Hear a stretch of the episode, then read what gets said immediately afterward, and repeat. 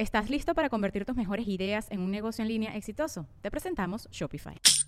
Tal vez no lo sabías, pero nuestro podcast More Than Mamis es un negocio. Y lo comenzamos, por supuesto, para desahogarnos y hablar sobre la maternidad, no para convertirnos en expertas de ventas y del e-commerce. Así que sí, necesitábamos ayuda para vender nuestro merch y poner en marcha nuestra tienda. Por eso estamos tan contentas de usar Shopify. Regístrate con tan solo un dólar por mes en shopify.com barra sonoro, todo en minúsculas. Ve a shopify.com barra sonoro para llevar tu negocio al siguiente nivel. Shopify.com barra sonoro. With everyone fighting for attention, how can your business stand out and connect with customers? Easy. Get Constant Contact. Constant Contact's award winning marketing platform has helped millions of small businesses stand out, stay top of mind, and see big results fast. Constant Contact makes it easy to promote your business with powerful tools like email and SMS marketing, social media posting, and even events management. With Constant Contact, you'll reach new audiences grow your customer list, and communicate more effectively to sell more, raise more, and fast track growth. Don't know much about marketing? No sweat. Constant Contact's writing assistant tools and automation features help you say the right thing at the right time every time. Plus, you can send with confidence, knowing your emails are actually reaching your customers thanks to Constant Contact's best in class 97% deliverability rate. I'm a small business owner and I believe that this is a great tool for other small business owners.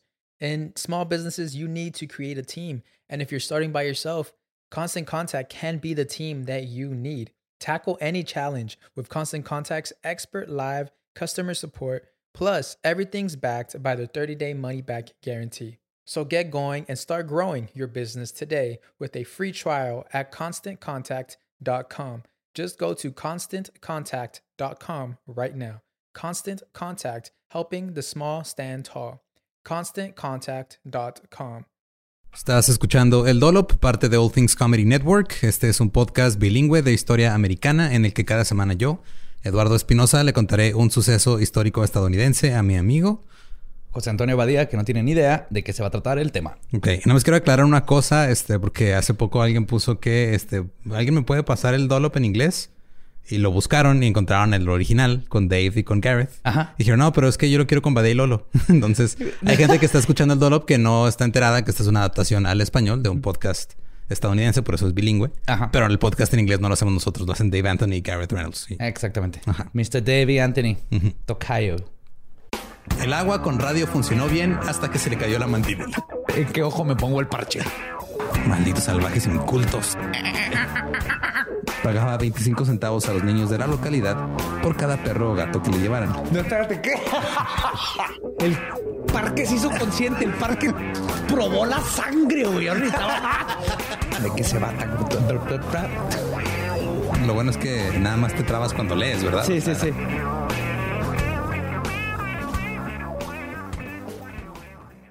17 de diciembre 1957. Uh, va a ser una historia bonita navideña. Ah, claro. De hecho, te va a gustar. Nada más voy a leer este, el primer enunciado para ver tu cara.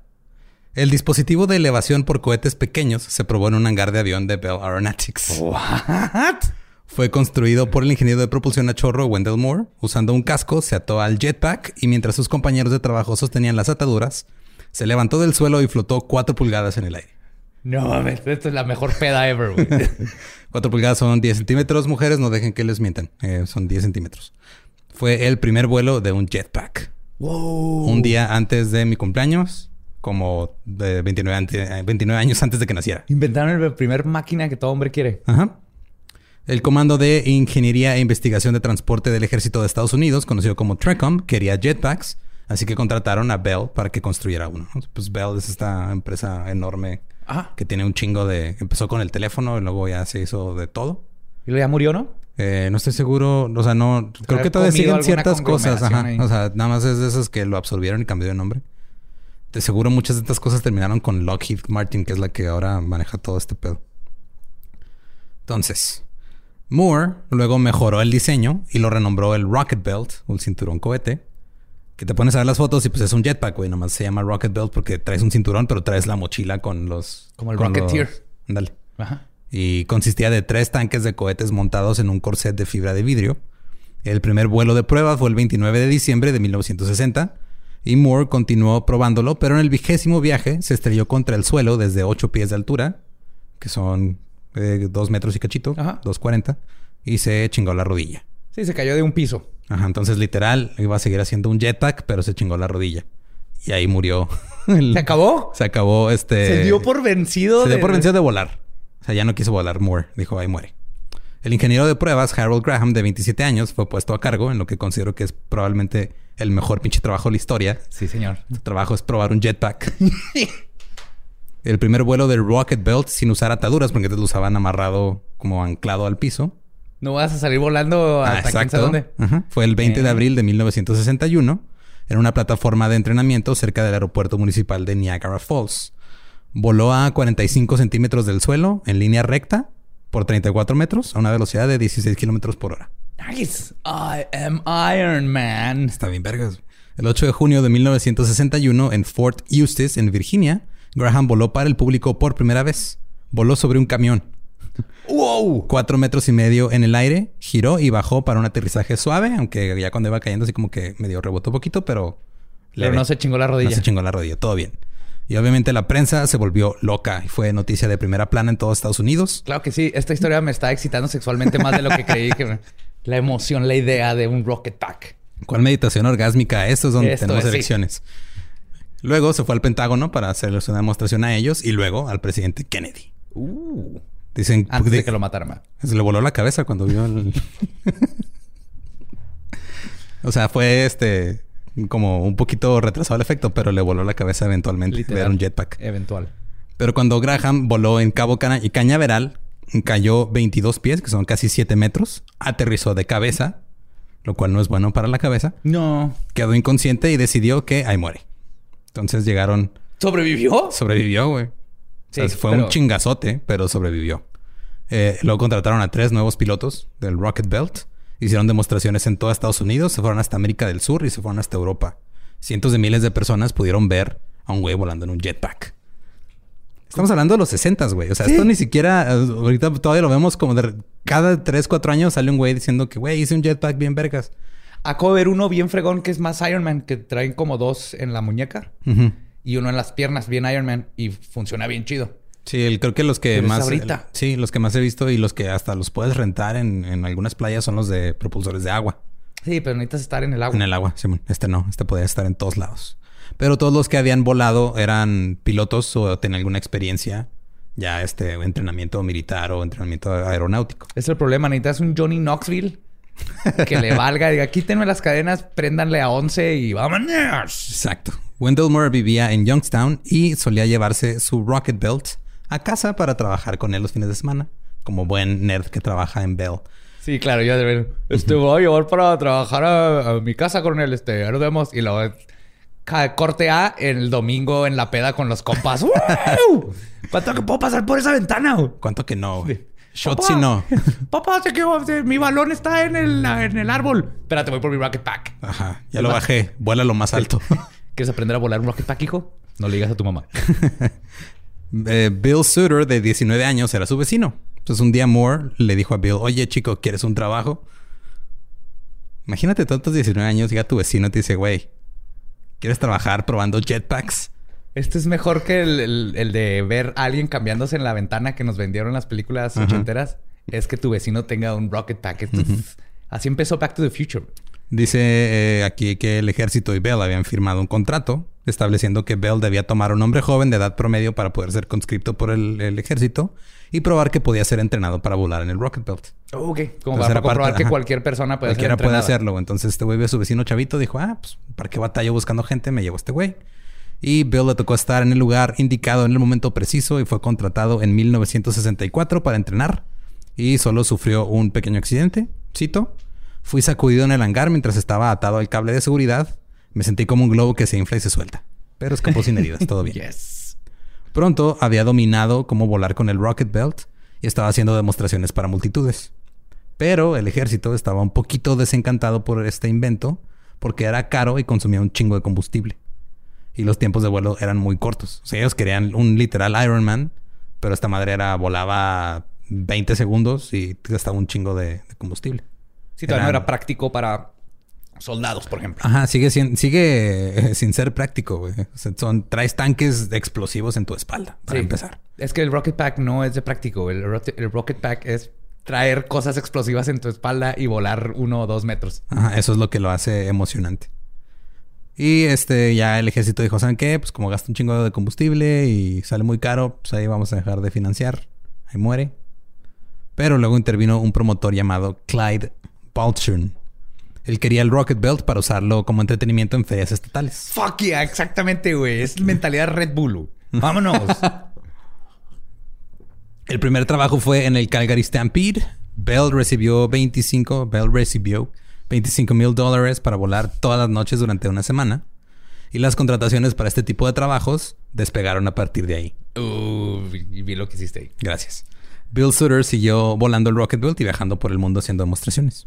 Entonces ya se volvió de... Era un experimento que el, el ejército no quiso. Entonces ahora vamos a llevarlo a diferentes ferias. A la feria del pueblo. Y vamos a ganar dinero de esa forma, güey. O sea, este Moore rediseñó el cinturón con un motor a reacción. Ya un motor de como de... de un, era el jet belt, le decía.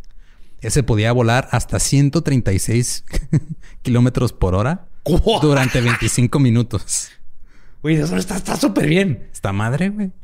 Puedes ir por cerveza con esa cosa, llegar así a tu quinceañera. Chicas, pongan atención. Aparte no te pueden arrestar por manejar ebrio si estás volando ebrio en un no, no hay multa por volar ebrio. Al ¿Qué van a hacer? Igual te disparan. Pero no tienen buena te puntería. dan palos de escoba para bajarte. Sí. ¡Bájate! ¡Eh, bájese! ¡Bájese! No, ¡Enséñame no, su no, licencia! ¡Bájese! Enseño mi licencia. Mi licencia es me voy a la verga. En 1969 el Jet Belt hizo su primer vuelo. Fueron 90 metros de distancia a 7 metros y medio de altura a 48 kilómetros por hora. O sea, va más rápido que un, un taxi promedio. Sí, aprobado. Se realizaron más vuelos exitosos y todo va muy bien hasta que en mayo de 1969 eh, Wendell Moore murió de un ataque al corazón y Ah. el proyecto fue abandonado. Pero no fue por la, por la mochila. Entonces, todo bien. Sí, no, yo creo que fue porque tuvo una, una erección tan cabrona cuando vio ese pedo, volar tanto y tan rápido. Sí, sí, ese tipo no dejó de tener erecciones desde que voló la primera vez. Ajá. Y el proyecto fue abandonado. Después de 1200 vuelos, Bill Sutter dejó la empresa. No. Pero el mismo día que dejó la empresa, alguien le entregó la foto de un güey que se llamaba Nelson Tyler con su propio Rocket Belt que él había construido.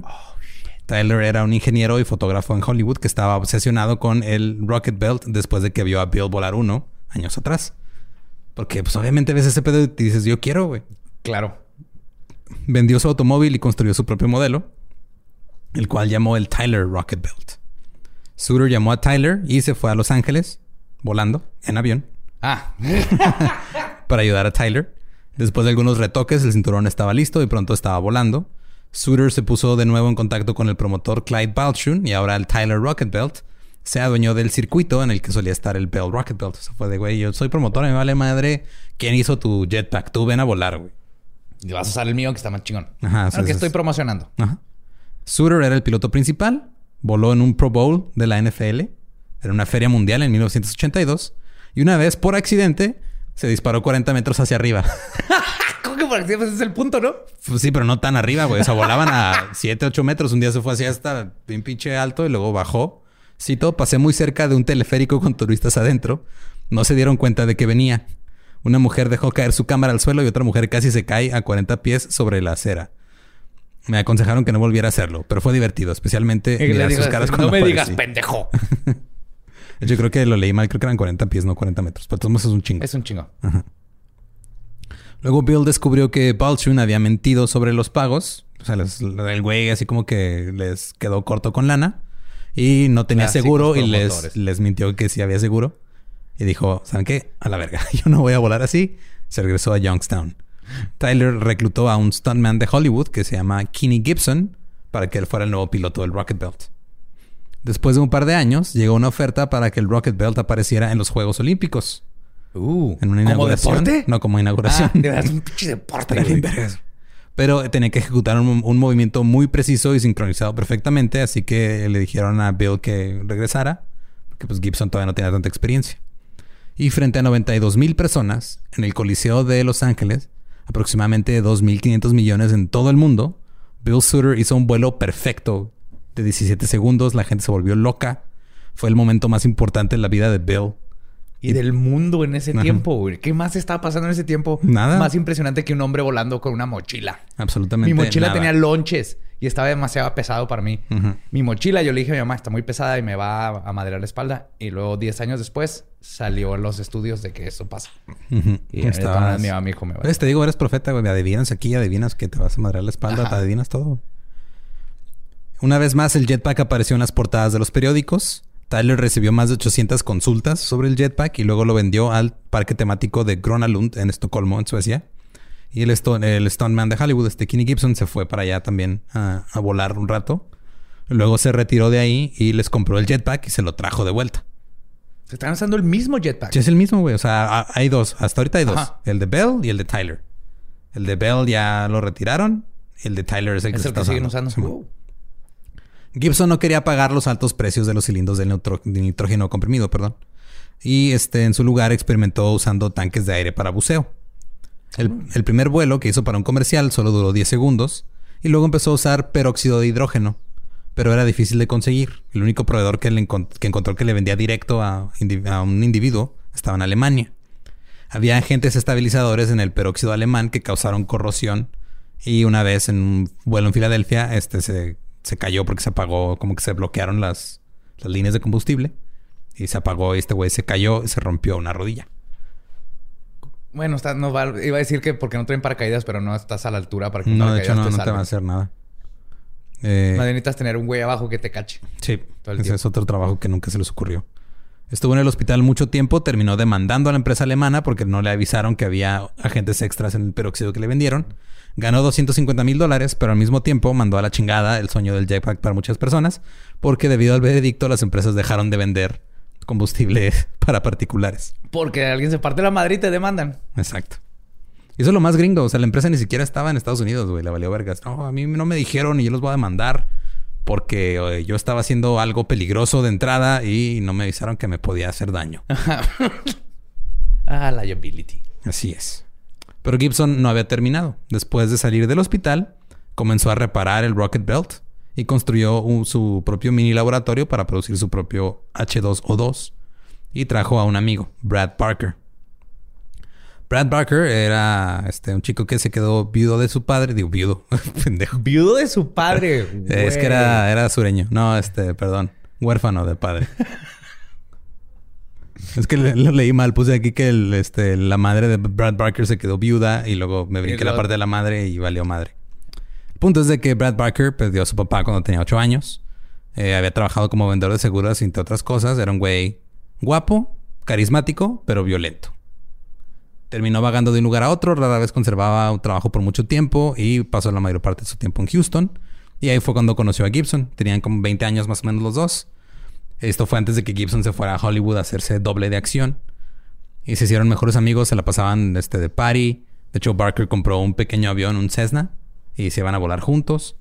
Eh, fueron eh, los damos de honor en las bodas del otro. Así de, güey, tú vas a ser mi caballero de honor. Pa, se arma. ¿Qué vergas? Entonces estuvo en la boda cuando se casó con el, con el nuevo papá. Simón, sí, cuando cambió de papá, cuando se quedó viudo de su padre. Y se casó con su nuevo padre. Al grado de que el- el- los hijos, el, o sea, el hijo de Gibson y el hijo de Brad Barker nacieron con un día de diferencia, güey. No. Que eso me hace bien raro. O sea, ¿cómo le, hizo- cómo le hizo así de que llegó eso? Oye, güey, yo ya me cogí a mi esposa, creo que la embaracé. ¿Tú qué? ¿Hoy o qué? Claro, y nomás yo Culo con si no. jetpack. ¿Qué onda, mi amor? si no te embarazo yo. Gibson se fue a Los Ángeles, se convirtió en doble, en stuntman, y luego empezó con el negocio del Rocket Belt, mientras Brad se quedó en Houston, se divorció y tuvo un chingo de trabajos culeros. Su vida nueva también. Hasta que inventó la guitarra.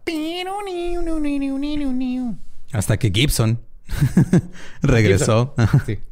y lo invitó a un espectáculo para verlo volar en su Rocket Belt. Y pues resulta que Brad siempre había estado obsesionado con los jetpacks porque todo pinche niño está obsesionado con los jetpacks siempre.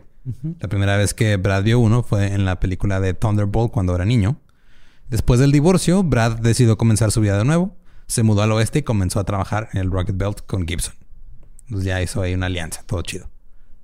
Qué bonitos esos tiempos, ¿verdad? Donde me puede decir, ¿sabes qué? Me voy a ir con mi mejor amigo a, a hacer un laboratorio para crear a- un rocket pack. Simón. ¿What? Qué bonita economía tenía para que puedas hacer ese tipo de cosas. Ahora es, ah, güey, tengo que mudarme con un roomie porque mi salario de gerente administrativo de la maquila no me deja. Brad resultó ser bueno para trabajar en la mecánica del cinturón debido a los muchos trabajos ocasionales que tuvo, pero no sabía nada de destilar H2O2. Así que Gibson recurrió a un ex amigo suyo que se llamaba Larry Stanley. También era de Houston y era de una rica familia petrolera, pero eso no le impedía tratar de encontrar nuevas formas de ganar dinero. Años atrás, Brad le había prestado su Cessna a Larry. Después de un vuelo, Larry y el avión desaparecieron. ¿What? Brad tuvo que ponerse a investigar, descubrió que el avión estaba en Seattle y que Larry le había agregado un tanque de combustible de largo alcance y otras modificaciones para realizar vuelos largos a Sudamérica para contrabandar drogas. ¡Wow! Ese es el destino, güey. Así que no, güey, pues es que tengo un problema. Estoy haciendo un rocket pack, pero no, no, no me sirve bien el combustible porque vuela muy poquito. ¿Tú qué has hecho? Eh, ¿Sabes que agarré, te robé, robé el avión de tu compa? Ajá. Y luego me lo llevé a Sudamérica porque le puse un tanque en combustible más vergas. ¡No mames! Todavía le debo dinero a tu compa, por cierto. la factura por las modificaciones ascendía a 30 mil dólares. Larry no la pagó. Brad no tenía el dinero, así que tuvo que vender el avión para pagar los cambios que le hizo Larry. Gibson y Larry también habían terminado mal años antes porque Gibson había invertido dinero en uno de los campos petroleros de Larry, pero nunca vio un centavo de, la inversión. El güey perdió toda su lana. Larry le echó la culpa de no, es que fue un pedo contractual y eventualmente terminaron mal porque pues este güey nomás se lo transió. Entonces, Brad estaba trabajando con Gibson en el Rocket Belt cuando Gibson consiguió un contrato para irse de gira con Michael Jackson. Una gira de 40 fechas donde tenía que volar todas las noches en su, en su jetpack para el deleite del público de Michael Jackson, donde le pagaron 25 mil dólares por vuelo. ¡Oh! Fue más de un millón de dólares en toda la gira, güey. Qué hermoso. ¿Ves? Cuando tienes un sueño, Lolo, amárrate un pinche explosivo en la espalda y lánzate. Con cuidado, pero es una metáfora, ¿no? Es una metáfora. También consiguió un contrato con Disney para volar en los parques temáticos de Disney, en el de, Orlando, en Disney World. Ajá. Y este, a principios de 1990, mientras este Brad estaba trabajando en, el Rocket Pack, así le hacían mejoras y estaban ahí como mantenimiento y todo este pedo, porque pues es un. Si es una, una pieza de equipo como. Eh, pues muy delicada. Inmortal. Inmortal. Más que nada mortal, güey. Este Gibson andaba en las Filipinas haciendo acrobacias. Eh, de repente la esposa de Gibson llamó y dijo que Larry había irrumpido en el almacén de Gibson en Houston y se había robado el equipo.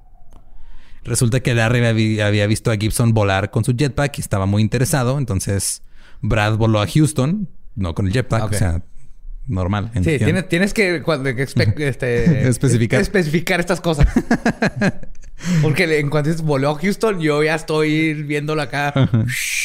No, llegando acá a comprar una hamburguesita en el drive-thru. en el fly-thru. Escuchando Top Gun en su iPod. que todavía no se inventaba. Brad volvió a Houston y recogió a un amigo suyo que era Cinta Negra, su amigo Cinta Negra. Lo acompañó al campo petrolero de Larry, donde fueron recibidos por un ex Navy SEAL que la había contratado como guardaespaldas. El amigo Cinta Negra desarmó al ex Navy SEAL. Brad le comenzó a golpear las rodillas con un bat mientras le preguntaba que dónde estaba Larry. Luego Larry llegó, los detuvo y los llevó a una, una, una bodega donde estaba el equipo que se había robado. ¡Wow! ¡Wow, wow, wow! Y luego formaron Cobra Kai. Descubrieron el templo del tesoro perdido. Esta historia tiene un chingo de vueltas bien raras. Y luego la gente así de todas estas películas ochenteras, ¿de dónde vinieron? De la vida, de la vida. estas cosas pasaban. Un par de meses después, Gibson estaba preparando el jetpack antes eh, de un espectáculo en Disney World cuando se rompió el acelerador. Y resulta que el acelerador era la parte más importante de todo este pedo, güey. Me imagino. Era, era donde estaba era donde estaba la magia, era en el acelerador, era era lo que estaba perfectamente calibrado. Porque frenar es caer. El, freno lo tiene ya la gravedad. El acelerador es lo que tu acelerador es tu freno, ¿no? Ajá, también. Básicamente. O sea, lo vas manipulando para darle más o menos. Menos propulsión, bajar más despacio. Exacto. Gibson le pidió a Brad que se llevara el jetpack a Houston para que los maquinistas lo repararan y lo regresara al día siguiente. Y mientras Brad tenía el acelerador en su propiedad, decidió medir y registrar las dimensiones. Y mientras estaban en Orlando, un viejo amigo de Brad fue a visitarlos. Que era hechicero y tenía el cristal de Kambunku. No, temo, temo, este, informarte que no hay badías en esta historia. Llegó este güey que se llamaba Joe Wright, que era dueño de un exitoso, exitoso negocio de instalación de estéreos en autos. ¿Recuerdas que antes había un chingo de esos? Sí. Brad le mostró a Wright el Rocket Belt y comenzaron a tomarle fotos. Fotos muy de cerca y muy detalladas. Y le puso una bocinota con un bajo para Para na- y nada más, nada más sonaba el soundtrack de Top Gun. ¿Cómo era la canción? Me- He querido hacer el chiste de la canción y se me olvida, güey. ¿No era, Me voy a acordar. ¿no era Danger Zone? No, Danger Zone es de... Estamos aburriendo a todo el mundo con esto, pero Danger Zone es de una de Tom Selleck. Ah, sí, es cierto. Zone. Ok, en fin. Ahí te me acuerdo. Eh, Gibson se enojó porque estaban tomándole fotos a este pedo. Dijo, "Ay, no mamen, ¿qué pedo? Me van a robar. Ajá. Wright se fue y pronto Brad se fue también. Gibson se empezó a quejar, este, de, de- o sea, tenía algunos pedos con Brad. Y una de sus quejas fue de que el hijo de Brad estaba de metiche todo el tiempo. O sea, eso fue como que lo que dijo, ya, güey, o sea, ya estás con tus mamadas, estás tomándole fotos al equipo que no deberías estar tomando. De parte, tu hijo me caga. Entonces, se pelearon y ese fue el fin de todo. Ya después de que se pelearon, Brad se fue y llamó a Wright. Cito, básicamente decidí construir un Rocket Belt estrictamente por dinero. Wright dijo, le entró. Claro. Pero necesitaban dinero para empezar con este pedo, así que Brad le habló a Larry. Cito, el tipo me debía, perdí cerca de 30 mil dólares con el desmadre del avión. Y planearon un heist. Güey, y le hablaron a su casi. amigo ninja, a un inglés experto en abrir este, el- llaves y puertas este, y cerrojos y se fueron a Buckingham Palace. No lo dudaría para nada si es lo que sigue en esta historia. Brad culpó a Gibson por la paliza que le pusieron al Navy SEAL Brad y su compa cinta negra. Y dijo, ya no soy amigo de Gibson. Brad le explicó a Larry cuánto dinero podrían ganar con un Rocket Belt. Porque güey, no mames, este güey se fue de gira con Michael Jackson, mamón. Se ganó un millón de dólares en, en 40 noches. Y yo era, güey, güey, Dime. dos palabras, güey. Sí. Rocket Belt. ¿Le entras o qué pedo? Me tenías en Rocket. Y también le dijo que podrían vengarse de Gibson al mismo tiempo. Fuck yes. Larry dijo, se arma, pero al mismo tiempo tenía sus dudas. Cito, no estaba muy seguro de si debía embarcarme en una nueva empresa con una persona como Brad, que parecía tener una naturaleza violenta. En marzo de 1992 formaron el American Rocket Belt Corporation. Nice. Larry y Brad se hicieron socios 50-50. Planearon mejorar el cinturón basándose en lo que tenía Gibson, pero hasta la fecha solo Bell y Nelson Tyler habían construido jetpacks funcionales. O sea, el que traía Gibson era el de, el de Tyler. Ajá. Eh, era todos los demás que habían intentado hacer un jetpack habían fracasado. Se pusieron a trabajar, trajeron a un par de ingenieros para este, consultar que les tiraran paro. Pronto dejaron de pensar en solo en ganar dinero y se obsesionaron en hacer un jetpack que funcionara bien. Claro, güey, es que ese es el alma, es lo que aprendieron, esa es la moral de esta historia, güey. Estaban pensando en el dinero, pero no, este, su corazón lo que quería era volar libres. La riqueza era los amigos que hacías viéndolos desde arriba volando. Sí, y es ahí se acaba con los dos volando así puf, en el sol. Ajá. Y empieza, take my breath away. y se echan un thumbs up. Pum, créditos. Pum. Y hasta ese momento estaban trabajando en el apartamento de Brad, pero era muy pequeño. Así que Wright ofreció rentarles un espacio en su taller de audio para autos. Se los rentó, no se los prestó, pero dijeron, va, se arma.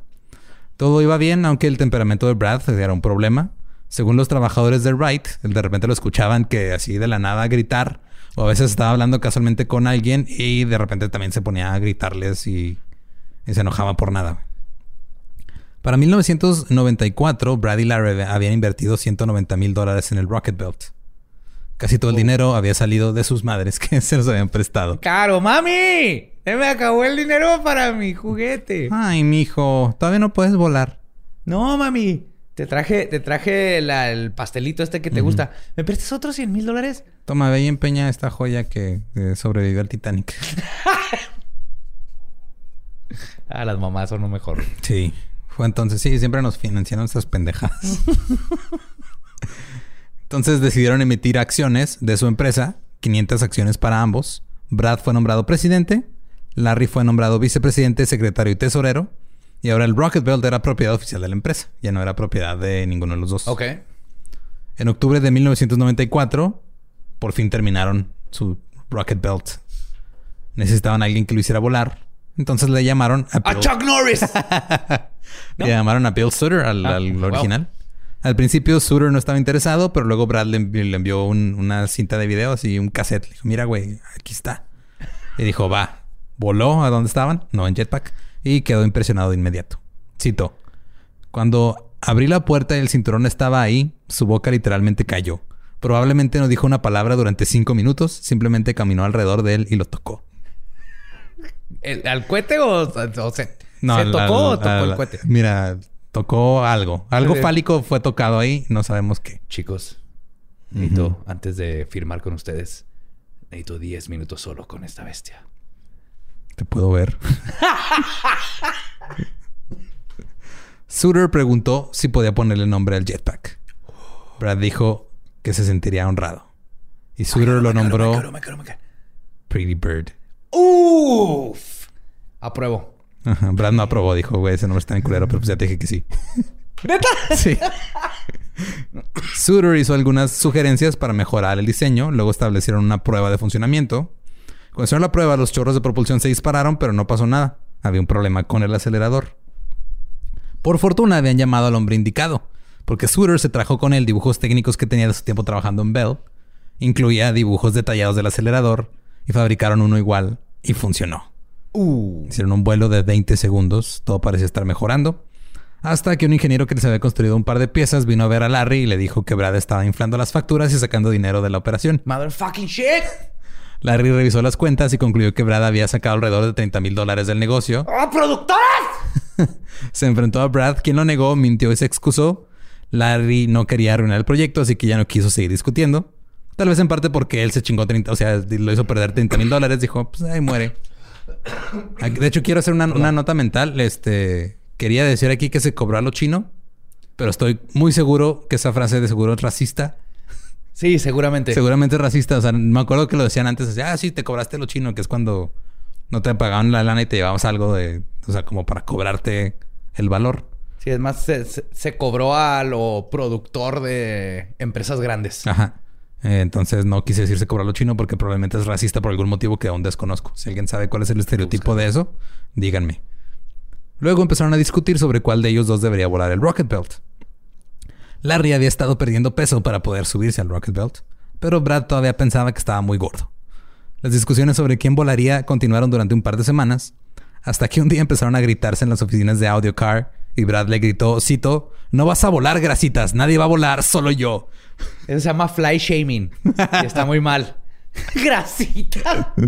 Sí. Eh, Larry dijo que él tenía tanto derecho a volar como Brad. Luego Brad sacó la pistola semiautomática de 9 milímetros de Joe Wright y encañonó a Larry. Le gritó, hijo de puta, debería matarte ahora mismo. O sea, igual sí tenía pedos con su temperamento. Pero no lo mató. Dejó caer el arma. Brad le dijo a Larry que se fuera a la mierda. Larry no se movió. Yo creo que todo estaba en shock de que lo acaban de encañonar. Porque ofreció o pidió este, hacer algo con un, algo que le pertenecía a la mitad. Sí, sí, exactamente. Y este, Brad se regresó a trabajar. Larry se quedó parado ahí durante 10 minutos, como todavía en shock, y luego ya se fue. Días después, Brad le pidió a Larry que consiguiera algo de dinero para comprar una pieza. Cuando llegó a la oficina, Larry no traía el dinero. Dijo que no iba a poder conseguirlo hasta dentro de un par de días. Yo creo que su mamá ya no tenía lana. Y Brad dijo, eso no va a ser suficiente. Cerró la puerta de la oficina y se lanzó contra Larry. Empezaron a golpearse. Larry puso a Brad en una llave. Sí, lo agarró así del cuello. Luego Brad corrió hacia la puerta. Los dos atravesaron la puerta. Cayeron del lado de la otra oficina. Y Brad tenía una herida en la mano izquierda. Se dio cuenta de que tenía el dedo roto. Y iba a ser necesario ponerle un cabestrillo en el brazo. Mientras tanto, Larry fue a ver un amigo suyo. Este no era cinta negra, este nomás estaba grandote. Era su amigo grandulón. Y le dijo que iba a confrontar a Brad y le pidió que lo acompañara. El grandulón dijo, le entro. Vamos. Pero estoy seguro que ese grandulón tiene un backstory impresionante. Obviamente, güey, de esto. seguro, ajá. Sí, estuvo en, en Vietnam. Ajá. Este, alimentó a focas durante 10 años, güey, y se enamoró de una morsa. no solo las alimentó, las, las, amamen- las amamantó. Las amamantó. Y ahora Jeff, la morsa, vive con él en su apartamento. Y es bouncer del el club donde se murió este Phoenix. River Phoenix. Ajá. Viper Room. Viper Room. ajá. Se ve que era algo de reptiles. ¿Estás listo para convertir tus mejores ideas en un negocio en línea exitoso? Te presentamos Shopify. Tal vez no lo sabías, pero nuestro podcast More Than Mamis es un negocio y lo empezamos por supuesto para desahogarnos y hablar sobre la maternidad, no para convertirnos en expertas de ventas y del e-commerce. Así que sí, necesitábamos ayuda para vender nuestro merch y poner en marcha nuestra tienda. ¿Y cómo suena con Shopify? Llega otra venta. Shopify es la plataforma de comercio que está revolucionando millones de negocios en todo el mundo. Ya seas un emprendedor desde tu casa o desde donde sea, Shopify es la única herramienta que necesitas para iniciar, administrar y hacer crecer tu negocio sin dificultades. Con Shopify puedo gestionar pedidos, envíos y pagos desde cualquier lugar, brindándote toda la información y estadísticas de tus ventas al detalle. Regístrate para un periodo de prueba con tan solo un dólar al mes en shopify.com barra sonoro, todo en minúsculas. Ve a shopify.com barra sonoro para llevar tu negocio al siguiente nivel. Shopify.com barra sonoro. Eh, ahora Larry fue a la oficina y esperó a Brad junto con su amigo y esperaron un chingo. Luego Larry le llamó a Joe Wright, al dueño del, del taller, y le dijo que Brad había estado robando dinero y, la, y le dijo que estoy esperando a Brad para darle una lección. En ese momento, Brad entró a la oficina con un martillo en la mano. Porque resulta que había estado escuchando la llamada al otro lado de la puerta. ¡Upsi! Brad golpeó a Larry en la parte posterior de la cabeza con el martillo. Luego empezaron a golpearse. El grandulón trató de separarlos. Sostuvo a Brad en un abrazo de oso. De alguna manera, Brad se las arregló para golpear a Larry en la mano con el martillo. El dedo anular derecho de Larry estaba cortado en el nudillo, colgaba así de la piel. O sea, le pegó con la parte de atrás del martillo y le cortó un pedazo de dedo. El grandulón trató de quitarle el martillo a Brad mientras lo sostenía en el abrazo de oso, pero Brad le golpeó la rodilla y lo derribó. ¡Wow, Brad! ¡Yes! Luego pateó al grandulón en la cabeza. Luego volvió a golpear a Larry con el martillo. El grandulón se recuperó. Y Larry y el grandulón finalmente le quitaron el martillo y sostuvieron a Brad contra la puerta. Holy shit. Y eso se llamó Drive. Ah, y en ese momento, Brad comenzó a gritar pidiendo ayuda. Los empleados de la tienda, que están ahí a un lado, tumbaron la puerta. Brad le dijo al grandulón que se fuera a la mierda y lo corrió. Luego volvió a la oficina donde Larry lo estranguló y le dio un puñetazo en la cara. Brad luego golpeó a Larry varias veces hasta que Larry se cayó. La cabeza y el rostro de Larry estaban cubiertos de sangre. Lo golpearon más o menos como 10 veces con el martillo. Entre la mano y la cabeza y otras partes del Fuck. cuerpo. Sea consciente. Sí. Larry se tomó el tiempo de tomarse unas fotos y luego marcó el 911 como evidencia. Claro. Llegó la policía, llegó una ambulancia. Larry dijo que había sido atacado. Pero los empleados se pusieron del lado de Brad porque él gritó, eh, ayuda, me están atacando. Oh. Querían, este, los policías querían llevar a Larry al hospital, pero él se negó. Entonces lo arrestaron por asalto. ¿Y su dedo? Ahí estaba todavía colgando de su mano.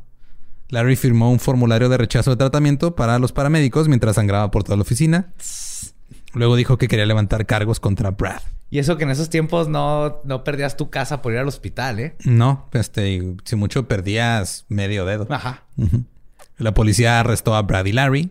Los llevaron rumbo a la cárcel, ahí a la, a la estación. Pero en este, durante ese momento, Larry comenzó a arrepentirse de no haber recibido atención médica. Como que se le bajó la adrenalina y empezó a sentirse la chingada. Lo llevaron al hospital. Durante seis horas este, tuvo, estuvo en cirugía para que le pusieran bien el dedo otra vez. Y le hicieron una tomografía. Después de que le pusieron su dedo y le hicieron la tomografía, lo llevaron de regreso a la estación, lo metieron en una celda con Brad. Ya no se pelearon, ni se dirigieron la palabra y fueron liberados a la mañana siguiente. ¿No se hablaron? No, ya, pues ya se habían agarrado a chingazos. Sí, sí, pero sigue la parte de la reconciliación. No hubo reconciliación. Tiene que haber, juegas voleibol en shortcitos, Ujú. te reconcilias con unas beers después del voleibol en shortcitos y luego vuelas un jet junto. Mm, La vida no es como las películas, José Antonio. Pues según lo que me estás contando, estás está equivocado totalmente. güey. No sé cómo no hay una película de esto. Sí hay. Oh, nice. Te llegaremos a eso. Eh, Brad dijo que el ataque de martillo prácticamente terminó la asociación. ¿Tú crees? Eh. O sea, si de repente llegara y te agarro martillazos, creo que eso sería el fin de las cosas, Sí, ¿no? O pierdo sea, uno de mis dedos para- Pierdes tu dedo anular. Pierdo ocho letras. Pierdes ocho letras en el lenguaje de señas mexicana. No, y en el QWERTY. Ah, en también. El teclado, ajá. Sí, no, ya creo que ya sería el Este, fin. Probablemente. Dos días después, Brad se reunió con Joe Wright, el güey del taller, y con un abogado. Establecieron un gravamen contra la empresa diciendo que debía 12 mil dólares en rentas atrasadas. O sea, este Wright le dijo, güey, pues voy a demandar a tu empresa. diciendo que este, me deben renta. El abogado estableció una nueva compañía para Brady Wright y luego empezó a transferir los activos de la compañía. Y luego el abogado dijo, no, es que los compraron en una subasta pública. O sea, el abogado es una transota, güey. Sí. O sea, la tranza fue, vamos a abrir una compañía, esta compañía, vamos a decir que te debe lana y nos vamos a cobrar eh, a algo que no sea estereotípicamente racista contra los chinos. Eh, de esa forma. Ajá. Pero todo legalmente. Pero legal. Legal, pero culero. Eh, establecieron la nueva compañía que se llamaba Duratron Uf. Incorporated. Nombre chingón. Sí. Comenzaron este... eh, de- A todo lo que le pongas Tron al final, jala bien. Sí, man. Comenzaron Pure a... de Papa Tron.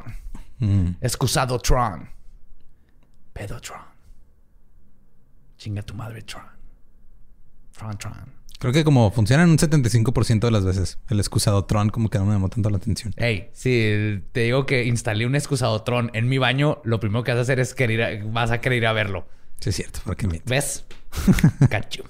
Aparte, creo que de todas las personas que conozco, tú serías el único güey que llegaría a decirme, güey, acá comprar un excusado Tron. Tienes que ir a ver esa madre. Tiene bocina Bluetooth, güey. Nos vemos en dos horas. Graba tus pedos y los analiza. Te dice si te falta fibra. Luego eh, Brad tomó el, el Rocket Belt y todo el equipo de la tienda donde estaban. Y Larry presentó una demanda civil porque dijo, güey, esa madre es mi propiedad. O sea, yo estaba trabajando con él. Y pues la mitad de ese pedo me pertenece. Entonces se hizo ya un cagadero legal. O sea, estamos viendo hasta dónde llega la obsesión por un jetpack, güey. Eso Sí, es- sí, sí. todo empezó es- como una historia muy bonita, así de, no, pues, mira, alguien está volando a...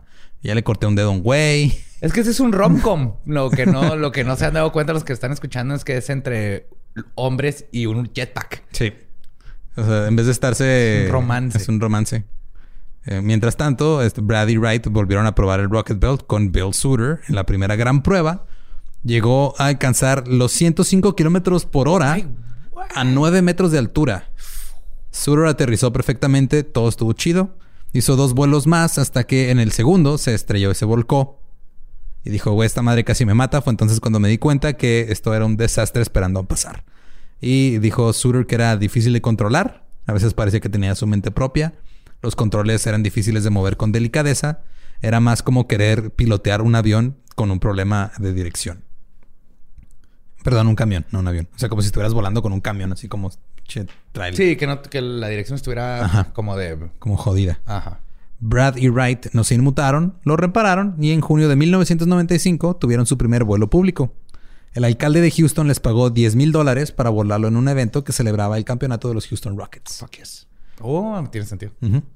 Suter lo voló y fue un éxito, pero decidió ya, ese fue su último vuelo. Dijo, ahora, o sea, ya traen un cagadero Brad y Wright. Se ha peleado él con ellos porque que este pedo no está tan bien. Eh, y ya Bill dijo, ahí muere. Ya, ahora sí se, se retiró. Los cargos de asalto fueron retirados contra Larry, pero no contra Brad. Fue declarado culpable de delito menor de agresión y se le impuso una sentencia suspendida de un año. Y Larry seguía buscando el Rocket Belt, que dijo, esa madre me pertenece a la mitad. Pero mientras este güey estuviera buscando, Brad no podía hacer ningún vuelo para ganar dinero porque lo iban a encontrar en chinga, porque todo mundo quiere ir a ver un jetpack. Entonces no podía usarlo para que este güey no lo viera. El caso civil avanzó y Brad siguió ignorando las fechas de ir a juicio. Finalmente el juez amenazó con encarcelarlo y se fijó el juicio para el 27 de julio. Joe Wright. ido así como a la corte y luego el cole- Yo me imagino así de no, no sé dónde está esta madre. Este, Inocente. con una gabardina enorme. Ajá, y sales. Oye, ¿trae, ¿trae su Rocket Pack puesto? No, no, no. No. Vengo arriba de dos enanitos. ¡Rocket Pack! ¡Activate! ¡Rocketron! ¡Pum! Ahora el que estaba teniendo pedos era Joe Wright. Su tienda de estéreos para autos quebró porque ahora muchos autos venían equipados con buenos estéreos. A mitad de los noventas ya no tenías que comprar un estéreo aftermarket. Ya No. venían con estéreos chidos. Sí, sí. Hasta que lo empezaron a robárselos y entonces regresamos a esas tiendas otra vez. Ajá. Además, se había invertido alrededor de 100 mil dólares en el jetpack y se declaró en quiebra. Y toda esta tensión hizo que Wright y Brad se pelearan y ya no eran amigos. Wright pasó de ser un tipo agradable y feliz a un tipo oscuro y melancólico. Ah. Pasaba todo el día frente a la computadora tratando de encontrar formas de hacer dinero rápido. Comenzó a beber. Comenzó a consumir metanfetaminas. Y Larry percibió una oportunidad de apertura y se acercó a Wright. O sea, dijo, güey, este, estos dos días se pelearon. Ahora me voy con este güey. Porque está en un momento vulnerable y voy a usarlo a mi ventaja. Entonces Larry dijo, güey, tírame paro para encontrar el Rocket Belt. Wright dijo, va. Se arma con la condición de que me retiren a mí de la demanda, güey. Yo no tengo nada que ver ahí. Larry dijo que Wright parecía estar aterrorizado por Brad y pensó que si Brad descubría que estaba trabajando para encontrar el jetpack, lo iba a matar. Entonces, se iban a tener una reunión Wright, Larry y los abogados para discutir todo el pedo. Wright no apareció, le dio miedo. Nada más les llamó y dijo, güey, hay que hacerlo por teléfono. Dijeron, ok, por teléfono. Hicieron el acuerdo por teléfono de, tú nos ayudas a encontrar este pedo y te sacamos de la demanda. Y que compraron miralejos y estaban todo el día viendo así para arriba. Ajá, para ver dónde Si ves la cabeza de un güey, ahí está. Ajá. Luego, tres días después, uno de los amigos de Wright lo encontró en su casa muerto en el piso. ¡No! ¿Cómo? ¿La verdad? ¿Querías un murder mystery con tu jetpack? No sabía que quería un murder mystery con mi jetpack. Dime más. La puerta estaba abierta, había un charco de sangre en el dormitorio principal. Y había un hoyo en el techo. Hubiera estado bien vergas eso, güey. Wright había sido golpeado hasta quedar irreconocible. Fue golpeado tan brutalmente que de verle la cara no sabían si era hombre o mujer lo que quedaba ahí, güey. La cabeza y el torso estaban completamente destruidos. O sea, lo mataron a golpes así horrible, güey. El sheriff se centró de inmediato en Brad debido a la demanda. Lo arrestaron. Brad dijo, yo no fui, tengo coartadas, yo andaba en Arkansas. Los detectives no pudieron verificar su historia, pero tampoco había de evidencia que lo vinculara al crimen. Y aparte la policía es un cagadero con la escena del crimen y con la evidencia, entonces no había manera de conectarlo con el crimen, lo dejaron ir después de tres días. Había otros sospechosos que la policía no tomó en serio. Había un corredor de apuestas al que Wright le debía 30 mil dólares y que había sacado una póliza de seguro de vida a nombre de Wright. también estaba el empleado de Wright que le vendía cristal y que también le había prestado dinero. Y se sabía que ambos eran violentos, pero nunca fueron investigados. Pero pues la neta, o sea, fue Brad, güey, nomás es. Y, un ninja que le lavaba la ropa, eh, pero últimamente le, no le pagó la última lavada de ropa. Los ninjas que este lavan ropa son violentos. Nada me sorprendería. Larry se reunió con la familia de Wright y les dijo que creía que Brad era el asesino y que si la policía no lo castigaba, él lo haría. Fue Brad ¿Mm? con el Rocket Pack en la sala. Ay, güey. Voy a tomarme un segundo para apreciar esa referencia y luego continuaré con la historia. Dijo que iba a secuestrar a Brad con algunos amigos, que lo iba a torturar y lo iba a llevar al desierto y matarlo. Larry también comenzó a preocuparse de que Brad lo fuera a matar a él, porque dijo, güey, pues ya mató a un güey. Y cuando la hermana de Wright este, fue con, con Larry a ver así de, güey, pues, o sea, como para platicar con él, a ver qué podían hacer al respecto, Larry sacó una pistola y se la enseñó así de, mira, esta es la pistola. Y le empezó a agitar y el pendejo disparó y casi le vuela la cabeza. Cito, sentí el calor de la bala pasar cerca de mi cabeza. O sea, el güey estaba hablando, sí, sí, lo voy a secuestrar y le voy a matar y la chingada, pero no sabía cómo poner el, el safety a la pistola. O sea, no poner el dedo en el gatillo, al menos que vas a disparar. Ajá. Seis meses después del asesinato de Wright, Brad fue arrestado. Esta vez porque ah, supuestamente había robado un rifle de la tienda de Wright cuando trabajaba ahí y fue a la cárcel durante 60 días. Cuando finalmente fue a juicio, fue absuelto porque no había pruebas de quién era el propietario del arma. se fue, se la robaron, pero no pudieron probar que era robada porque no pudieron probar de quién era. Ah, fuck, ok.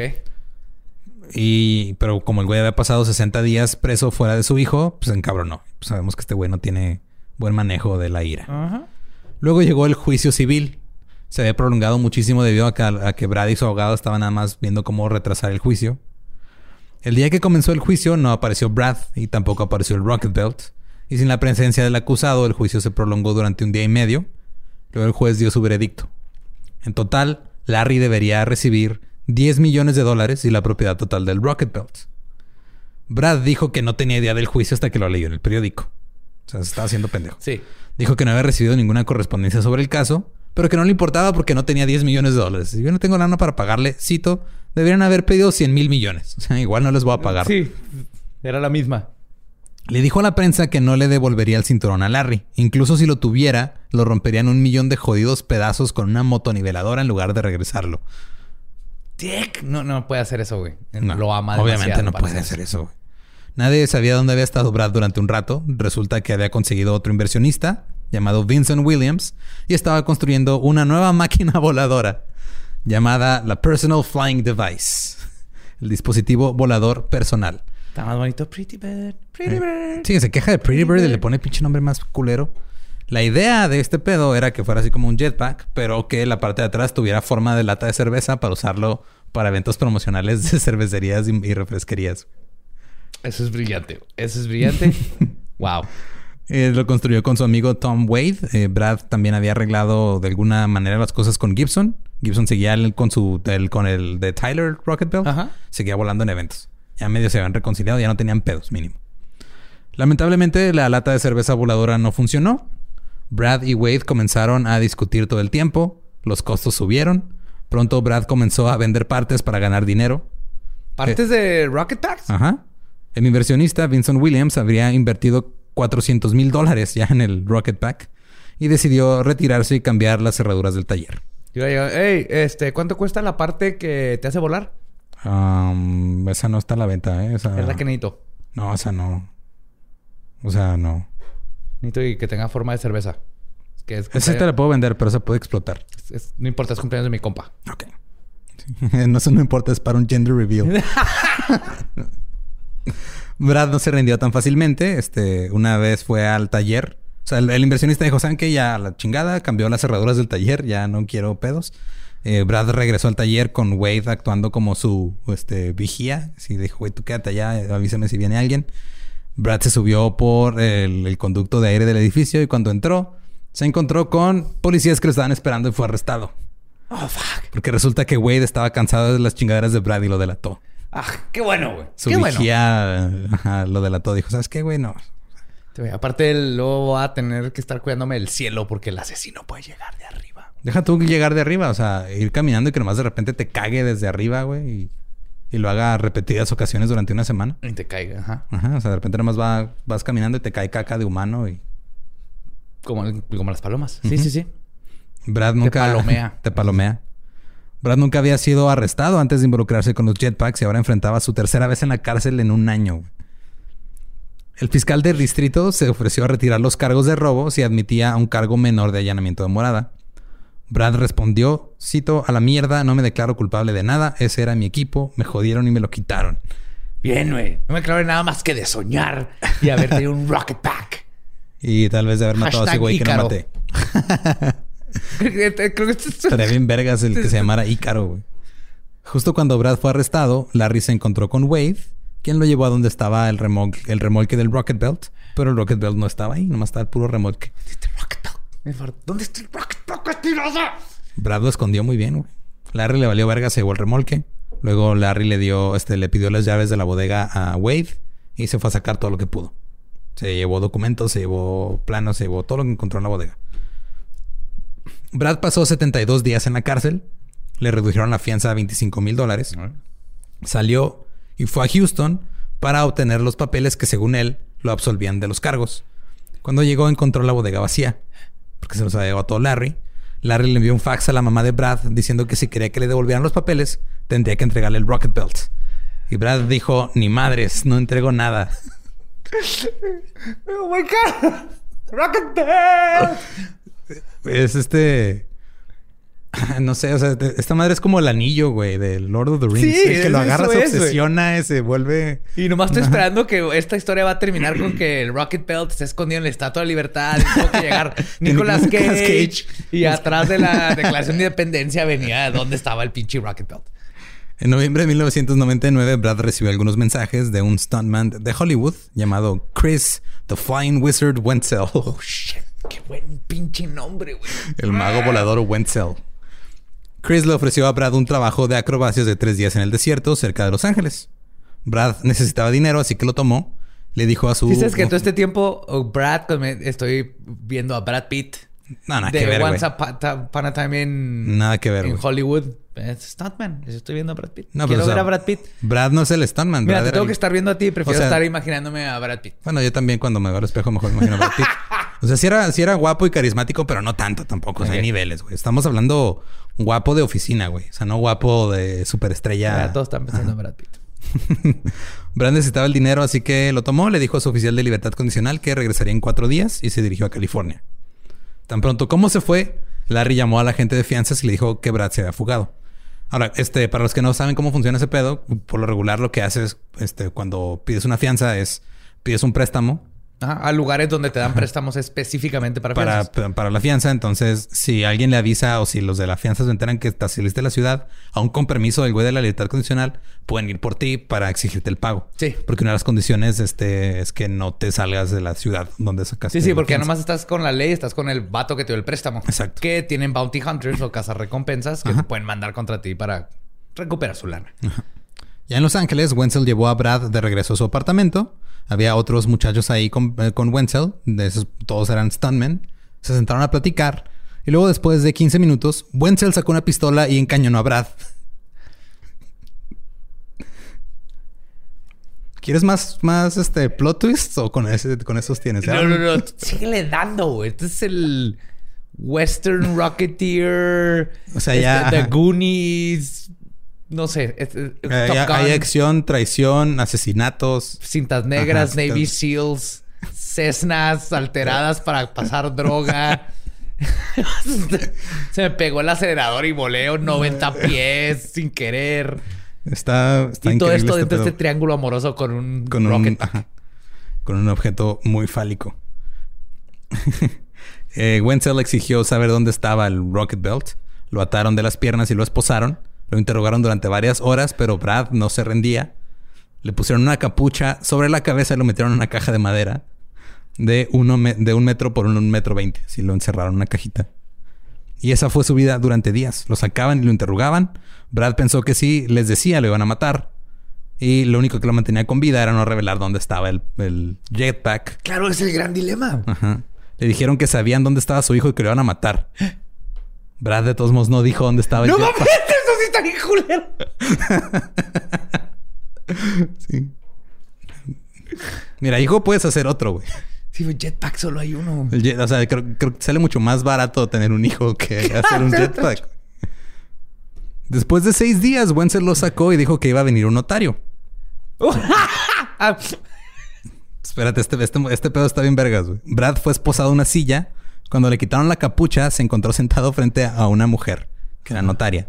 Había una declaración jurada sobre la mesa en la que renunciaba a su derecho al Rocket Belt. Wenzel apuntó un arma a la cabeza de Brad y este firmó la declaración jurada. Luego la mujer lo certificó. Digo, eso es normal en México. Eso pasa todos los días con los notarios en México. Así funcionan los notarios en México.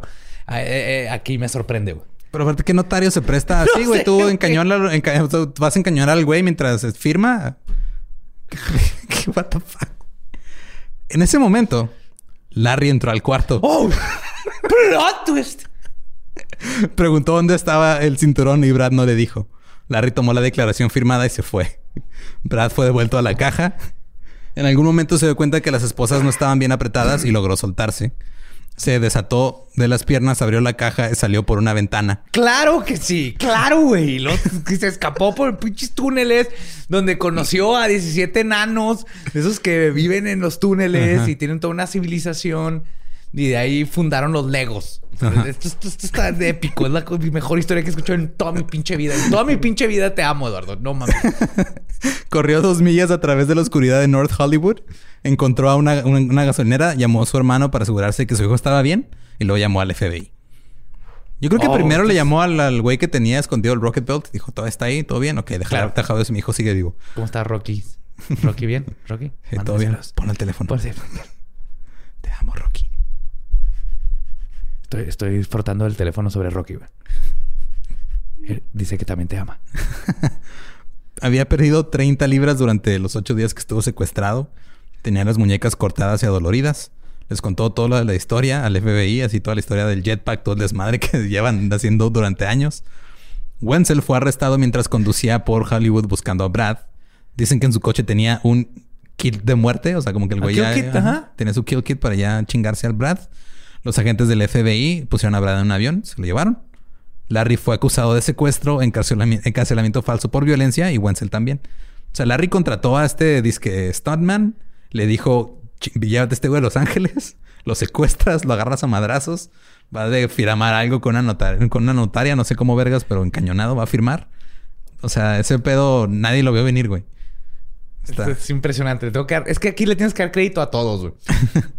Eran otros tiempos, güey. No había internet y la gente tenía tiempo de pensar mucho, hacer planes como este tipo. ya había, internet, pero estaba bien lento, güey. Sí, o sea, no, había internet como lo conocemos. Y si alguien levantaba el teléfono, si alguien levantaba el teléfono, ya se desconectaba y se bajaba, ya se dejaba bajar tu canción. puedes hacer esto, puedes aprender a hacerte cinta negra en tu tiempo libre, este, ser notario que vas y firmas cosas con una pistola. Ajá, Nomás te tapas el ojo que ve la pistola y mientras no la veas ya es legal. Yo nomás lo vi firmar oficial. Como notario yo no vi ninguna pistola. Eh, ambos fueron puestos en libertad bajo fianza, tanto Larry como Wenzel. El juicio de, Frad, eh, de, Brad por robo fue el, juicio que estaba, o sea, porque tenía, tenía varios juicios en puerta, entonces seguía el juicio de robo. El fiscal de distrito lo dejó ir.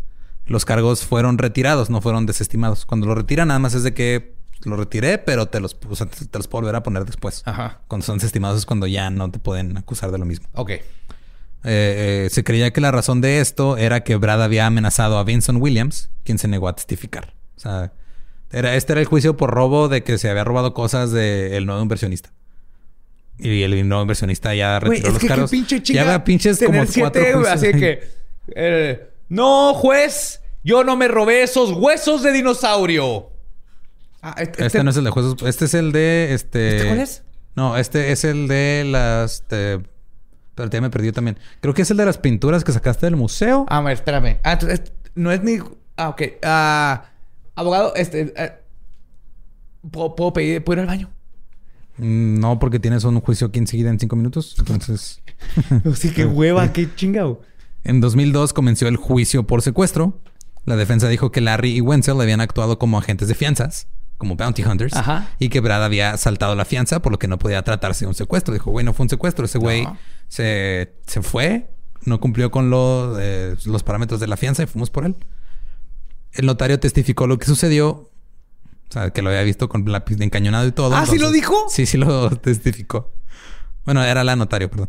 Eh, y durante todo el juicio, eh, más bien parecía que Brad y Larry no estaban preocupados por el secuestro. Como que los dos usaron a la prensa para tratar de sacar algo más.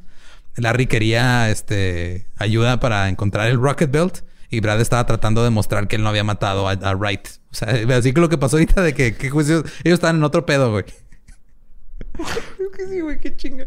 Al fin... cuando llegas a la clase y te equivocaste de, este de proyecto que tenías que presentar. Sí, y llegas y empiezas a, hacer hablar sobre eh, las partes de la célula en educación física. Así, bueno, aquí tienes que hacer lagartijas. Con el uniforme de... De diario. No educa... de diario. porque se te olvidó porque estás bien pendejo y no te acuerdas que era miércoles. Al final, eh, Larry y Wenzel fueron declarados culpables de todo. Wenzel fue sentenciado primero. Presentó una declaración de culpabilidad ante el fiscal admitiendo todo. Le retiraron los cargos de secuestro.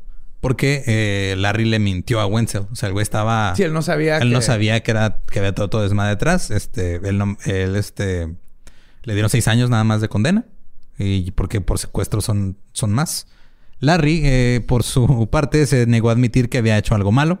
Se le ofreció una sentencia de tres años y se, se declaraba culpable. ¿Tres? Tres nada más. Pero su obsesión con el jetpack hizo que el fiscal le pidiera al juez que arrojara todo el peso de la ley porque pensó que conduciría a más delitos Larry fue sentenciado a cadena porque perpetua. Porque el juez secretamente quería el jetpack, güey. Sí, que se lo metía un buen rato. Él podía ir a buscar una estatua de libertad y ganárselo a Nicolas Cage. Sí, pero pinche Brad nunca lo, presentó. O sea, varias veces tuvo, que haberlo llevado a corte y le valió verga y no lo llevó, güey. Larry fue sentenciado a cadena perpetua, más 10 años. Larry le dijo al juez, cito, su señoría, nunca imaginé que alguna vez hice algo malo. Solo estaba tratando de ser persuasivo. Mi búsqueda del cinturón de cohetes me ha costado más de medio millón de dólares y ha dejado a mi familia en la indigencia viviendo de estampillas. ¡Wow! esa fue su respuesta. Su respuesta fue, la neta, la estoy cagando bien cabrón, así que tírame paro. Dos días después de comenzar su sentencia, Larry escribió una carta al fiscal del distrito haciendo frente a todo y disculpándose. Dijo, ya pues, güey, ahí muere, neta, sorry. Brad recibió una llamada de un amigo que le dijo que la familia de Larry estaba súper mal, que no tenían lana, estaban viviendo en condiciones muy culeras. Brad llamó al fiscal de distrito, le pidió que redujera la sentencia de Larry. Y en uno de los casos más raros de la historia del sistema judicial en Estados Unidos, el fiscal le pidió al juez que redujera la sentencia. ¿El Es- fiscal? Ajá, y le quedó en ocho años nada más. En lugar de perpetua, perpetua, más. 10. Wow. Brad regresó a su vida normal, consiguió trabajo como electricista. Cito, es muy aburrido, lo odio. Prefiero estar construyendo cinturones de cohetes. Claro, güey, ¿quién no prefiere estar construyendo cinturones de cohetes que cualquier otra cosa en la vida? güey? Es el sueño de Más todos. cuando ya lo probaste, güey. Ajá, ya saben ajá. lo que se siente, güey. Brad luego, por supuesto, demandó a Larry, pidió este, daños y perjuicios por haber sido secuestrado y pedía que el Rocket Belt fuera declarado su propiedad, revirtiendo el fallo anterior del otro juez. Bien. Tenía el cinturón, pero quería poder usarlo porque no lo podía usar. Ahora, ¿quieres saber dónde estaba? Por favor. Oh my God. Estaba en posesión de su amigo que era cinta negra. ¡Ah, huevo! Fuck yes. Porque si alguien llega a robárselo, lo agarra a patadas y ya, güey. Chuck, era Chuck fucking Norris. Ajá. Una vez, una vez tuvieron una idea de desarmarlo en partes, envolverlo en recipientes herméticos y sumergirlos en un río para que no fuera encontrado. Es que Peor esto- plan de la historia, güey. Pero esto es tener cosas que hacer, güey. Esto es. esto es. es- Eso es no pasar dos horas en Instagram, este, nada más scrolleando lo estúpido. Sí, sí, esto es. ¿Qué hiciste anoche? Ah, ¿vi- ¿viste esta historia de Instagram? No, estaba muy ocupado tratando de desarmar un jetpack y, y esconderlo en un río. Herméticamente. ¿Para qué? ¡Pum! Escucha todo este episodio. Al final no lo hizo. Dijo, mejor nos esperamos hasta que termine el pedo del juicio. Porque estaba bastante seguro de que voy a ganar, güey. O sea, van a revertir el fallo y todo chido. Pero no ganó. El juez desestimó el caso por falta de pruebas. Luego el juez declaró a Brad en desacato al tribunal por no responder a la sentencia anterior de 10 millones y el Rocket Belt. Y se le ordenó comparecer ante el juez original. Apareció sin abogado. El juez le dijo, güey, regresa en una semana con un abogado. Brad no regresó. El juez le dio un aplazamiento. La familia de Larry siempre sí se presentaba Ajá. al juicio y estaban encabronados. El juez dijo, güey, esta es la última oportunidad que tienes de llegar a la corte y traer el puto rock- Rocket Belt. Y la Porque lo quiero ver, güey. No mames. Sí, el pinche juez estaba también así, ya quiero ver esa madre, güey. Quiero ver qué verga. Eh, como juez voy a tener que probarlo Sí. para ver si sirve, eh, para ver si todo esto vale la pena, obviamente. Nada más que se va a tener que quitar la bata. ¿Cómo pongo el Bluetooth? La próxima vez, Brad llegó a la corte con una caja grande, pero no tenía el Rocket Belt. ¡Oh, motherfucker! Solo tenía refacciones. ¡Ah! Esto hizo encabronar al juez Claro, porque quería ver su pinche Rocket Pack, güey. y le dio una última oportunidad. O sea, de todos modos, el juez le dijo, güey, lo te voy a poner en mediación con la familia de Larry. Ahora, la mediación es, puedes decir lo que sea y nada se puede usar en la corte. Ok. Entonces, Brad le dijo a la familia de Larry, yo lo tengo. Yo sé dónde está. Hay que llegar a un acuerdo. La familia ofreció liberar a Brad de la sentencia de los 10 millones de dólares y darle un porcentaje de las ganancias de lo que se generara con el Rocket Belt. Brad dijo, no, yo quiero la mitad de los ingresos. Y la familia dijo, no, ni madre, y se fueron. O sea, ahí se pudo haber solucionado todo, güey. Y valió verga. Shit. Brad luego fue con su amigo Cinta Negra por el Rocket Belt. Cuando regresó a la corte le dijo nuevamente al juez que no sabía dónde estaba. El juez lo declaró culpable de tres cargos de desacato al tribunal. Le dio una semana para entregar el Rocket Belt o irse a la cárcel. Una semana después regresó Brad a la corte sin el Rocket Belt. ¡Maldito! ¡Ah! Prefirió irse a la cárcel que entregarlo, güey. Que lo respeto por eso. Cito, después de que el juez me metió en la cárcel, le escribí una carta de tres páginas en la que básicamente le decía que lo que me había hecho era un montón de tonterías. Después de seis meses, el juez liberó a Brad de la cárcel, pero volvió a la corte. Esta vez Brad tenía un nuevo abogado de apellido Haynes. Y no fue hasta que trabajaron juntos durante un tiempo que se dieron cuenta que habían compartido la misma celda cuando Brad había sido arrestado por robo. ¡No mames! O sea, re- resultó que su abogado estaba, había estado en la celda por drogas. En este punto, Brad había ya como que hecho un recuento de su vida y dijo, güey, no, estas ya son mamadas, ya me mamé. Esto no es una pesadilla y yo solo quiero que se resuelva. y, eh, y ya pues así se resolvió. El güey entregó lo que tenía que entregar. Eh, ¿Ya entregó el Rocket Pack? sí, fue de allá, ya no quiero pedos. Ahí está. En cuanto a los jetpacks, muchos se preguntan si alguna vez se convertirán en algo común. Bill Suter, el eh, piloto original, dice que espera que no. Cito. Espero que nunca se conviertan en algo común. Nadie estaría a salvo. Una colisión sobre un barrio y por tu chimenea bajarían como Santa Claus no deseado. Luego está la cuestión de los cables telefónicos y eléctricos. Sé de primera mano lo peligroso que son los cables. Simplemente no puedes ver las cosas. Tuve varios encuentros cercanos y casi terminé rayado como un gran ladrillo de queso. ¿Te imaginas que cualquier idiota pudiera permitirse volar por todo el cielo con un cinturón cohete? Es la mejor. Esa es la mejor. Quiero que como me muera eso diga mi lápida, güey. Imaginen a cualquier idiota volando. Bill Sutter resumió bastante bien a todos los involucrados en el pedo del jetpack. Dijo que Joe Wright, el que mataron, era el güey más agradable que podías conocer. Cito, no puedo pensar en nada malo que decir sobre él. No puedo pensar en nada bueno que decir sobre Brad. En cuanto a Larry, es un perdedor. En el 2008 se estrenó una película sobre este desmadre que se llama Pretty Bird con Paul Giamatti, Billy Crudup y Kristen Wiig. ¿What?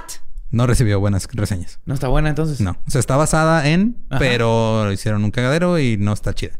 O sea, le quitaron toda la emoción de todo lo que pasó. Sí, asumo que entró ahí los productores y mandaron A toda la verga. palo. Ajá. Kenny Gibson, el stuntman hollywoodense que estuvo piloteando el que fue con Michael Jackson y todo, falleció de cáncer en el 2015. El 2 de septiembre del 2020, CNN reportó, cito, dos pilotos de aviones comerciales aseguraron haber visto a un individuo no identificado volando en un jetpack o mochila propulsora sobre el Aeropuerto Internacional de Los Ángeles. Uno de los pilotos afirmó que el hombre volaba a 900 metros de altura y solo 30 metros de su aeronave. El FBI está investigando el incidente. Sí me acuerdo haber visto eso, güey. Eso acaba de pasar, güey. O sea, Sí, sí, sí. la obsesión por los jetpacks nunca va a terminar, güey. No. No, no. Y ahí está. Viene Ajá. de ese jetpack, güey. Es el Todo pinche- viene de ahí, o sea. Porque, si te fijas, no me dijiste qué pasó con el cinta negra, güey. No, el cinta negra ya también, o sea, ya, él ya no quería nada que ver. Le dijo a Brad, güey, esto es tu pedo ya, güey. O sea, Güey, tú, ¿cuánto tiempo vivió con el Rocket Pack? No sé, igual. Copió la tecnología y ahorita está volando a Tirando 30 mil pies de altura cerca de los aviones. es Imagínate, sería, o sea, si un cinta negra vuela en un jetpack y patea un avión, automáticamente se vuelve en el presidente del Kung Fu, ¿no? Así funcionan las artes marciales. Se hace presidente Kung Fu cinta de amante. Ajá. Eso fue la historia. Bueno, no, no esa fue la historia de la locura. Es la historia de la locura por el jetpack que sigue vigente y seguirá vigente por años. güey. Es O sea, la mejor historia que he escuchado en toda mi vida, güey. toda mi vida y sí, o sea, wow. es que está demasiado cabrón. Está muy cabronzota, tiene todo, güey. Todo. Vamos a ver. Rocket Pack. también puede ver Rocket Man, que está basado también en esta película. De ahí, se- el- de ahí se inspiró Elton John. Obviamente Rocket Man se refiere a Eh, todos estos personajes. Sí. Específicamente a Bill Sutter, que fue el único güey que hizo algo bien en esta Sí, historia. Bill es todo el pedo. Ese güey era el único que, ah, yo voy a volar este pedo, qué chido. Y luego, ah, no, pues ya están teniendo pedos, ya me voy. ¿Saben qué? Este no es bueno que todo el mundo tenga jetpacks. Va a ser un cagadero. Es peligroso. Fíjate todos los imbéciles con, con cuatrimotos. Oye, Prohibieron las... es que prohibieron las trimotos porque todo el mundo se partía a la madre. Ajá. Y luego eh, ahora son cuatrimotos. Tú te partiste la madre. mano cuadrimoto. Ajá. Y ahora están unos como carritos de techito, que es una cuatrimoto con techito. Y todo el mundo se está partiendo la madre. Imagínate eso en el aire. Sí, los Polaris. eh, bueno, hay una marca que es Polaris, ¿no? Los como que son todo terreno. Sí, es, como- es un go-kart con techito. Ajá. Ajá. Un poquito más off-road.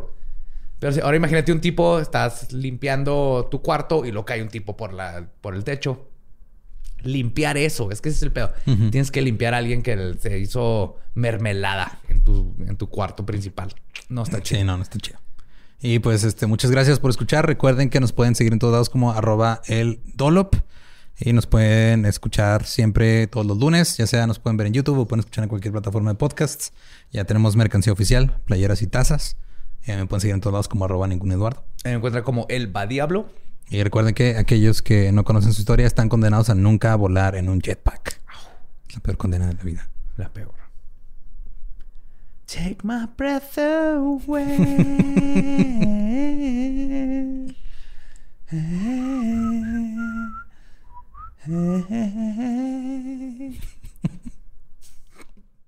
¿Estás listo para convertir tus mejores ideas en un negocio en línea exitoso? Te presentamos Shopify.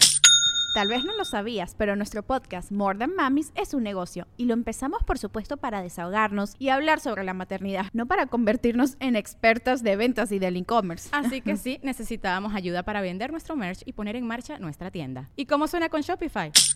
Llegó otra venta. Shopify es la plataforma de comercio que está revolucionando millones de negocios en todo el mundo. Ya seas un emprendedor desde tu casa o desde donde sea, Shopify es la única herramienta que necesitas para iniciar, administrar y hacer crecer tu negocio sin dificultades. Con Shopify puedo gestionar pedidos, envíos y pagos desde cualquier lugar, brindándote toda la información y estadísticas de tus ventas al detalle. Regístrate para un periodo de prueba con tan solo un dólar al mes en shopify.com barra sonoro, todo en minúsculas. Ve a shopify.com barra sonoro para llevar tu negocio al siguiente nivel. Shopify.com barra sonoro. ¿Estás listo para convertir tus mejores ideas en un negocio en línea exitoso? Te presentamos Shopify. Tal vez no lo sabías, pero nuestro podcast More Than Mamis es un negocio y lo empezamos por supuesto para desahogarnos y hablar sobre la maternidad, no para convertirnos en expertas de ventas y del e-commerce. Así que sí, necesitábamos ayuda para vender nuestro merch y poner en marcha nuestra tienda. ¿Y cómo suena con Shopify? Llegó otra venta. Shopify es la plataforma de comercio que está revolucionando millones de negocios en todo el mundo. Ya seas un emprendedor desde tu casa o desde donde sea, Shopify es la única herramienta que necesitas para iniciar, administrar y hacer crecer tu negocio sin dificultades. Con Shopify puedo gestionar pedidos, envíos y pagos desde cualquier lugar, brindándote toda la información y estadísticas de tus ventas al detalle. Regístrate para un periodo de prueba con tan solo un dólar al mes en shopify.com barra sonoro, todo en minúsculas. Ve a shopify.com barra sonoro para llevar tu negocio al siguiente nivel. Shopify.com barra sonoro.